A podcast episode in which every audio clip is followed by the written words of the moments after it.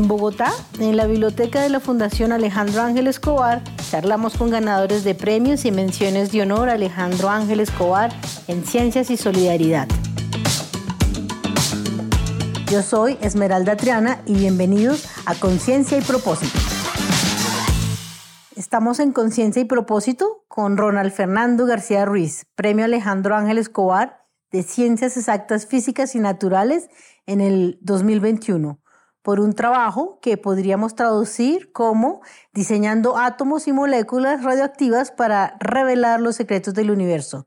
Y en su momento, el jurado calificó este trabajo como excepcional. Ronald, muchas gracias por aceptar hablar con nosotros. Tienes una carrera meteórica como investigador. De hecho, en Bogotá en Colombia, la semana pasada, uno de los periódicos más importantes te nombró personaje del año.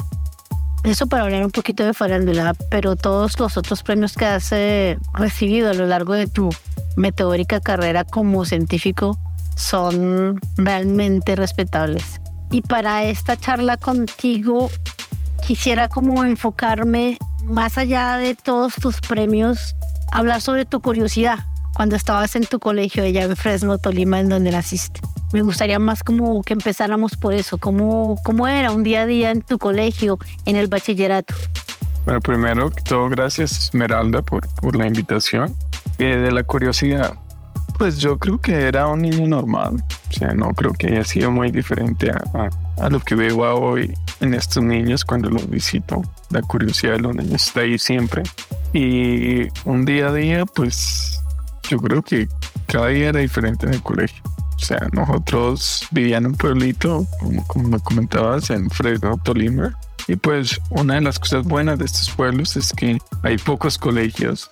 Quiere decir que hay muchos niños, que no es tan bueno para la educación cuando tienes 40, 60 niños en un salón, pero sí para tu parte social es algo muy bueno, ¿no? Hay otras ventajas. Entonces todo día, todos los días tener una aventura, en, ir al recreo, eh, preguntarnos acerca de las cosas. Lo que era aún más interesante quizás era salir de clase y ir a la casa dejar los libros e ir a recorrer las montañas, a coger guayabas, a subirnos a los árboles y, mirar al cielo, mirar los pájaros, eh, preguntarnos acerca o hacernos preguntas acerca de la naturaleza, de cómo funcionaban las cosas y así nos lo pasábamos y jugando juegos de niños, de escondites, eh, a encontrar cosas, a, todos los juegos que, que, que nos gusta jugar en Colombia. Qué interesante porque al hablar de eso nos estás diciendo que estuviste tu infancia y tu adolescencia hasta terminar tu bachillerato en contacto con la naturaleza. Sí, yo creo que algo que sí ha sido diferente a lo que veo ahora en los niños de ahora, y de ahora en el mismo pueblo, es desafortunadamente ese contacto que perdimos con la naturaleza. Por muchas razones. Primero, porque tenemos menos naturaleza. Segundo, porque confiamos menos en los otros. O sea, ya para mí era muy fácil dejar mis libros e irme a la montaña y perderme. Después mi mamá me iba a estar buscando y el regaño de mi mamá era porque no me encontraba en, varias horas, pero aparecía y, no era como ahora, ¿no? Ahora espera un niño por una hora y, y piensa en lo peor porque hay gente mala y porque mucha de esa naturaleza se ocupó por Fuerzas Armadas. Para mi hermano menor, que es 12 años menor que yo, ir a la montaña era un peligro. Era exponerse a los grupos armados de Colombia. 12 años antes, cuando era mi juventud, pues era, era seguro. Nunca veíamos a nadie y salíamos y el hecho de subirnos a un árbol y acostarnos ahí hablar con los niños, con los otros niños de mi barrio, mientras coges la guayaba y te la vas comiendo, luego vas a un árbol de mandarina, te subes ahí, te la vas comiendo y juegas. Me acuerdo que jugábamos en los campos de café eran tan densos que los árboles casi se, se unían había un entrelazamiento entre ellos que podías caminar sobre los árboles de café. Y jugábamos escondidas, eh, eh, jugábamos a, a, coger animales, eh, a ir al nacimiento a abrir las piedras y coger cangrejos. Siempre fue un contacto con mucha naturaleza.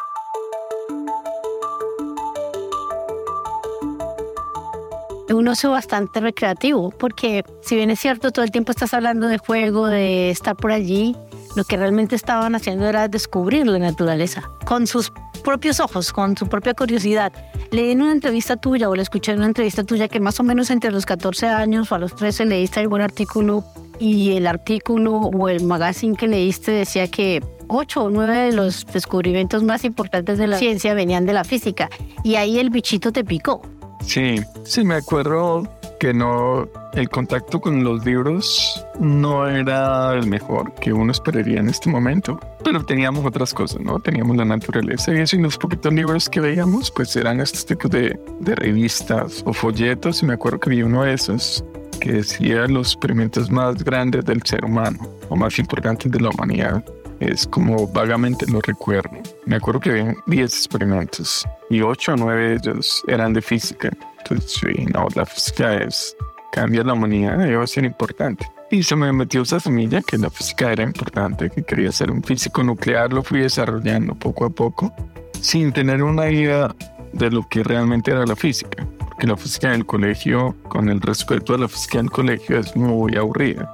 Es natural que no haya un amor por la física en general, o que hay muchos muy buenos profesores de física que siembran esa semilla de la física.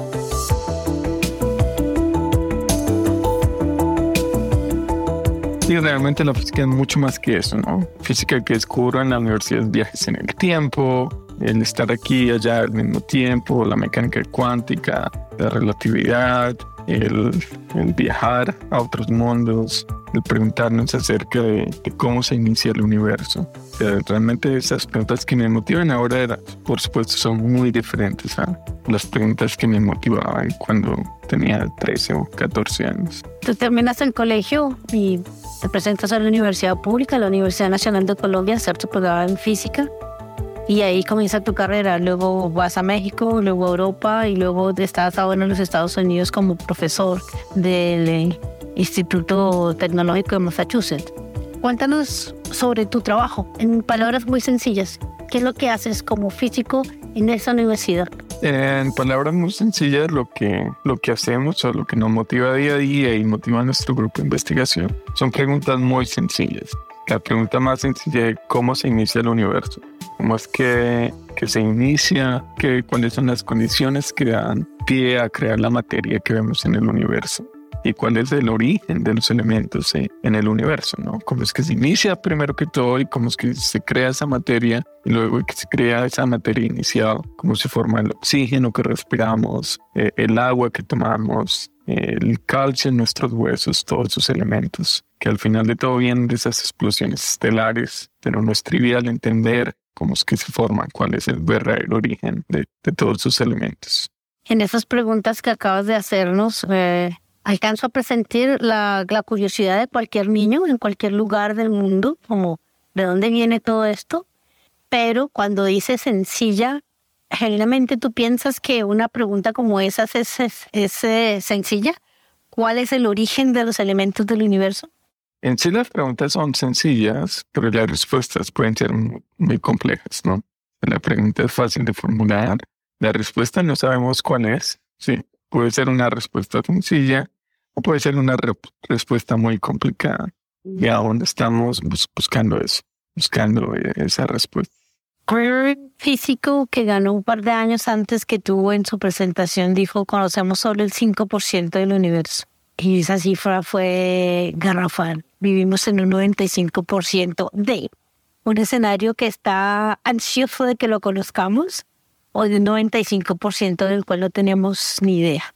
Sí, esa es una de las preguntas que también motivan nuestro trabajo. O sea, aparte de entender ese origen del universo, es parte de entender de qué está hecho ese 95% que no conocemos, porque aún lo poquito que sabemos es que la materia que vemos, que llamamos visible en el universo, es solamente 5%. Eso otro que no tenemos una buena idea, que es materia oscura y energía oscura. Todos los físicos, o muchos de los físicos, estamos tratando de entender qué es eso. Y es otra de las preguntas que buscamos en el laboratorio. Creamos estas, estos átomos, estas moléculas artificialmente en nuestro laboratorio que nos permiten de alguna manera o, esperamos que nos van a permitir detectar o medir o interactuar con ese 95% del universo que no conocemos.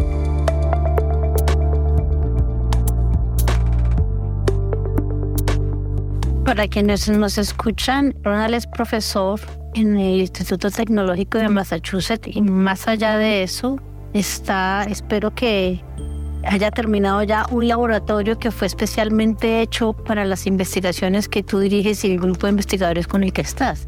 Es decir, hay un escenario específico creado para las investigaciones que estás dirigiendo.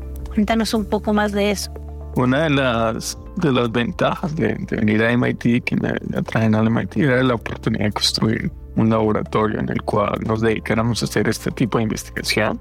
Y de hecho, cuando llegué al MIT, queríamos hacer un laboratorio y terminamos haciendo dos laboratorios en dos partes diferentes de Estados Unidos. Una es aquí en el MIT y otra es en un, un laboratorio nacional que Facility for Rare Isotope Beams o el laboratorio para isótopos raros. Y es uno de los laboratorios más grandes de física nuclear aquí en Estados Unidos, que en Michigan. Y la idea de ese laboratorio es que ya podemos crear átomos y moléculas que solo aparecen en explosiones estelares. las podemos crear y estudiar allá. Tiene que ser allá y no en el MIT porque el tiempo de vida, una vez se crean, desaparecen en, una fracción de segundo. No, las alcanzamos a traer al MIT, tienen que ser estudiadas allá. Y aquí en el MIT tenemos otro laboratorio donde desarrollamos técnicas, o desarrollamos experimentos, desarrollamos dispositivos que nos permiten estudiar con mucha precisión estos átomos y estas moléculas, o explorando las mismas preguntas, pero a través de métodos complementarios. Allá lo hacemos a través de crear esta materia en condiciones extremas. Aquí lo hacemos a través de crear materia con lo que vemos alrededor del planeta, pero lo hacemos con tanta precisión que podemos explorar qué pasa dentro del núcleo atómico. Si están, y voy a hablar en plural porque tú también lo has hecho, están creando esa materia porque claramente a partir de allí y la precisión que nombras les permitirá anunciar más teorías a propósito del origen de nuestro universo.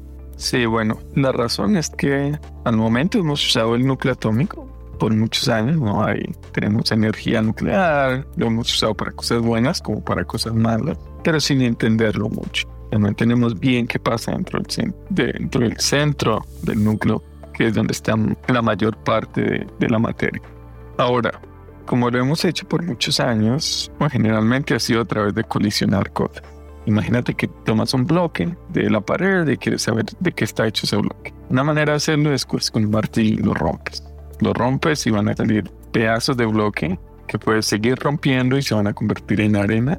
Luego coges cada grano de arena y digamos que lo rompes con un martillo más duro. Van a salir, se van a romper en, en moléculas si lo puedes seguir rompiendo, van a salir átomos. Ahora, si lo rompes de nuevo, vas a quitar los electrones vas a quedar con el núcleo, que son protones y neutrones. Ahora, esos protones y esos neutrones los puedes seguir rompiendo y vas a quedar con algo que llamamos quarks. Ahora, romperlos hasta que creas la arena es algo que tú puedes hacer, pero seguirlo rompiendo para mirar las moléculas o el núcleo es algo que no lo puedes hacer porque necesitas aceleradores se han construido muchos aceleradores de partículas, entre esos uno en el cual estuvo el CERN, que es una máquina gigantesca. Para darte una idea, es 27 eh, kilómetros de circunferencia a 100 metros bajo tierra. Una de las máquinas más grandes que ha hecho el ser humano. Con eso puede romper el núcleo, puede romper los nucleones y ver eh, el interior de ellos. Lo que hacemos en nuestro trabajo es complementario.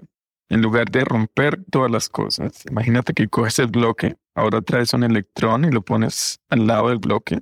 Y la mecánica cuántica te dice que el electrón tiene una probabilidad de estar dentro del bloque, porque eso es lo que nos dice la mecánica cuántica, que las partículas no están localizadas, sino que tienen una función de onda, que el electrón está afuera, pero también tiene una probabilidad de estar adentro. Entonces puedes medir muy precisamente ese electrón, él te puede decir de qué está hecho el bloque, ese es el tipo de experimentos que hacemos. Eh, la belleza de estos experimentos es que no necesitas ahora un acelerador de partículas, sino que lo puedes poner el bloque en tu mesa de laboratorio y medir con alta precisión ese, ese electrón.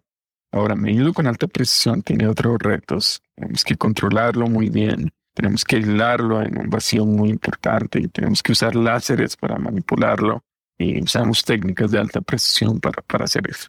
Entonces, de alguna manera es entender el, núcleo a través de experimentos de presión en lugar de hacerlo a través de experimentos de altas energías donde colisionas cosas. Y el hecho de que no usamos esos átomos es porque algunos fenómenos que queremos estudiar se producen o se exageran o se, se amplifican cuando tienes una cantidad dada de neutrones y protones. Y eso solo pasa con ciertos elementos que se crean en explosiones estelares. El hecho de que los tengamos que crear artificialmente es porque los tiempos de vida, una vez se crean, desaparecen inmediatamente. Entonces, cuando se comienza a crear nuestro planeta, cuando se comienza a crear todo lo que somos, se crearon estos elementos, pero desaparecieron porque decaen. El tiempo de vida es muy, muy corto, como decía algunos, una fracción de segundo. Entonces, la única manera de acceder a ellos, de entender ese origen de esos elementos, es creándolos recreando esas explosiones estelares en el laboratorio. Esa recreación de estos fenómenos de las partículas y de los átomos se hacen en escalas micro. ¿Tienen alguna repercusión sobre el planeta? La repercusión directa que si van a afectar el crear estas partículas, si van a afectar el, eh, de alguna manera el planeta, no. Pero la repercusión indirecta en que estamos abriendo o expandiendo las fronteras de conocimiento, entendiendo al nivel más fundamental el universo, eso sí va a tener muchas repercusiones en, en, el conocimiento y en, el planeta y en, la vida humana. Porque si logramos entender, por ejemplo, ese 95% que no conocemos, pues va a haber una completa revolución de la ciencia. Y yo estoy convencido de que eso va a pasar, de que vamos a tener una revolución de conocimiento. Si con este 5% tenemos celulares, tenemos internet, tenemos estas tecnologías, no me imagino lo que va a pasar cuando tengamos conocimiento de este otro 95%. Y es que no es difícil pensar, ¿no? Imagínate cuando en la época de Faraday, cuando comienzan a, a entender que existen ondas electromagnéticas. Imagínate pensar que podías transferir información o transferir potencia o electricidad de manera que no necesitabas cables. Eso era algo mágico que en el, ser humano ni se imaginaba que iba a pasar. Si vas a 100 años, 200 años atrás y pensar en el Wi-Fi es algo mágico, ¿no? Como es que se transmite esta información a través de invisible. Aún es mágico para muchos, ¿no? Pero en ese momento pues era inimaginable. Y ahora si conociéramos ese otro 95%, pues ni nos imaginamos lo que vamos a hacer con eso.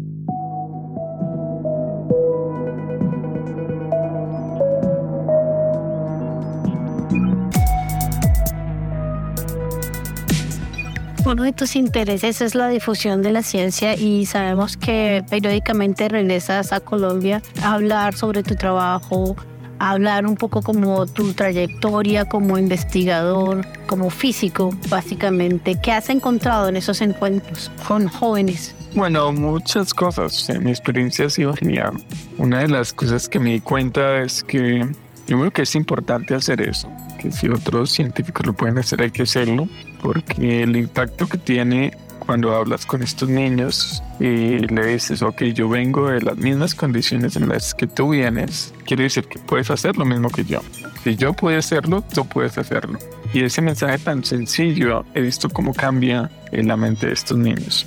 Que antes no tienen, tienen esas cadenas invisibles que dicen, no, es que para estudiar se necesita dinero lo cual es muy erróneo, ¿no? Para estudiar no se necesita dinero y para conseguir dinero no se necesita estudiar. Y si quieres estudiar, si quieres salir adelante, si quieres hacer lo que tú quieras hacer, lo único que necesitas es voluntad y trabajo duro. Porque también hay otra, otras ideas muy erróneas que piensan que no, es que no soy un genio, entonces no puedo estudiar, ¿no? La época de genios ya pasó hace mucho tiempo. Estamos en la época del trabajo duro, en la de trabajar en equipo y en la de disfrutar lo que hacemos. Eso es ideal de que tiene que ser un genio y es el único que puede hacer las cosas. No, eso, eso es algo que nos tenemos que borrar.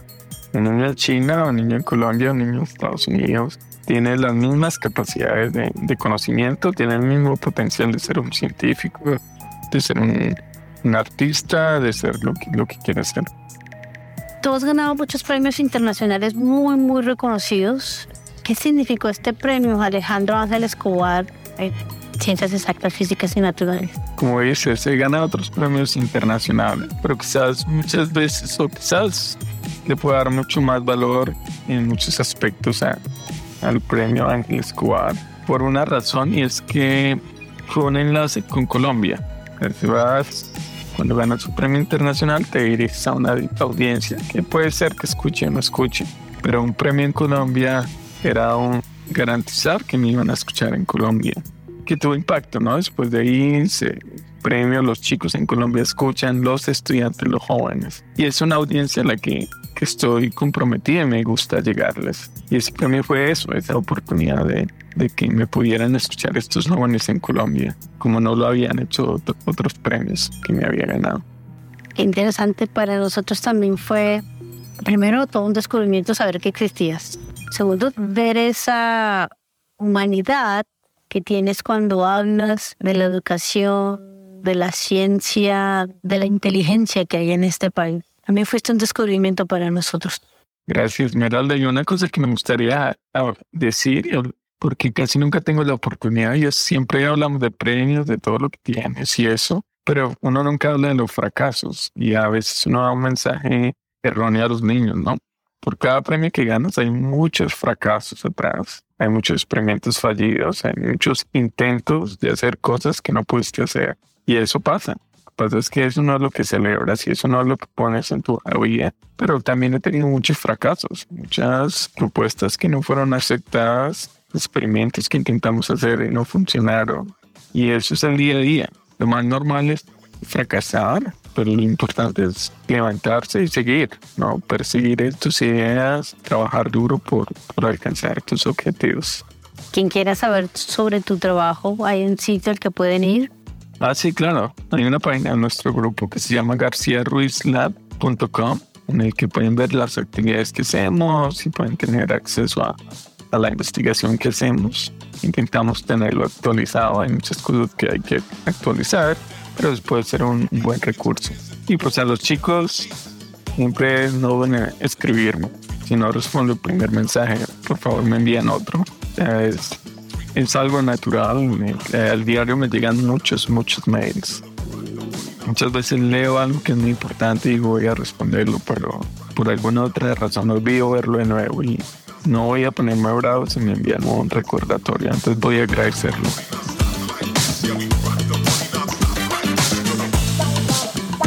Síganos en nuestras redes sociales como arroba FAE Colombia y en nuestra página web Fundación Alejandro Ángel Escobar. Y no se pierda las siguientes conversaciones en Conciencia y Propósito sobre ciencias exactas, físicas y naturales, ciencias sociales humanas, medio ambiente y desarrollo sostenible y por supuesto solidaridad. Todo a través de los ganadores de los premios y menciones de honor Alejandro Ángel Escobar.